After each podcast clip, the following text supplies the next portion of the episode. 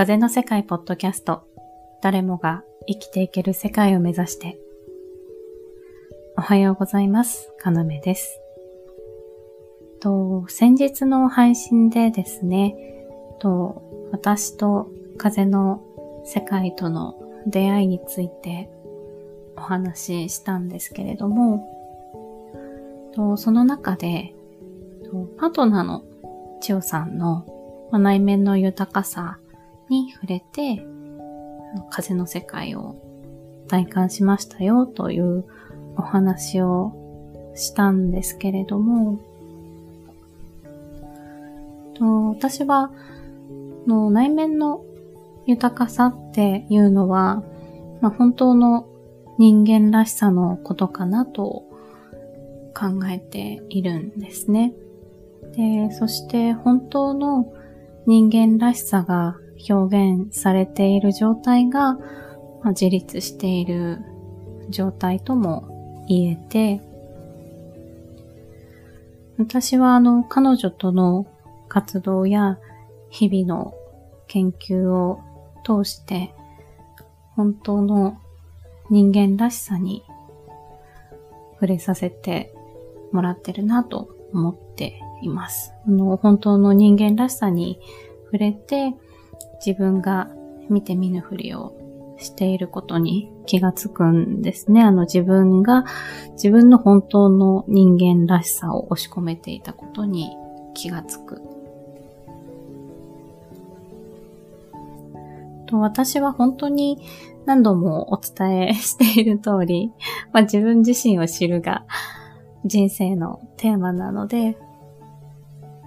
本当の人間らしさが表現された状態は、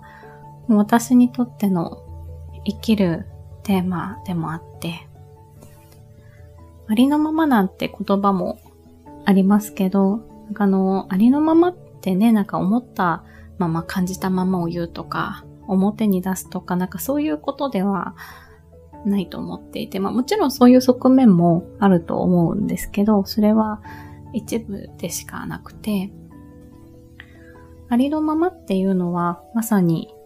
自分の本当の人間らしさが表現された状態のことなのかなと思っています。だから、まあ、彼女と千代さんと出会ったこと、活動していることは、もう奇跡みたいだなと思ってるんですね。で、私には、まあ、子供がいるんですけれども、彼らがありのままで本当の人間らしさを表現できる世界が作りたいと思っていて、まあ、彼らが自立して生きていける世界が作りたいと思っているんですけども、でも今の世界は悲しい仕組みになっていて、その中で本当の人間らしさを表現し続けること、ありのままでいることの悲しみや、ま辛さも知っているので、子供たちが健やかに育っていること、人間らしい成長を遂げていることを見守ることに嬉しさも感じてるんですけれども、それと同時に不安や寂しさも感じてます。環境を整えることは親の役目だと思いますし、あの自立を手助けすることもね、当然役目だと思っているんですけども、でも、やっぱりその守りきれなくなる日は、当然来るので、まあ、だからこそ心配する。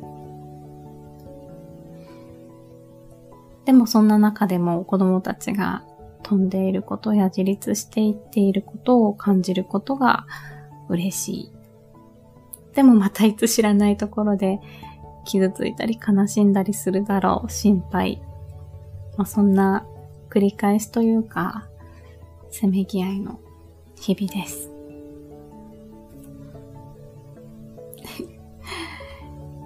今日はこの辺で風の世界、ポッドキャストでした。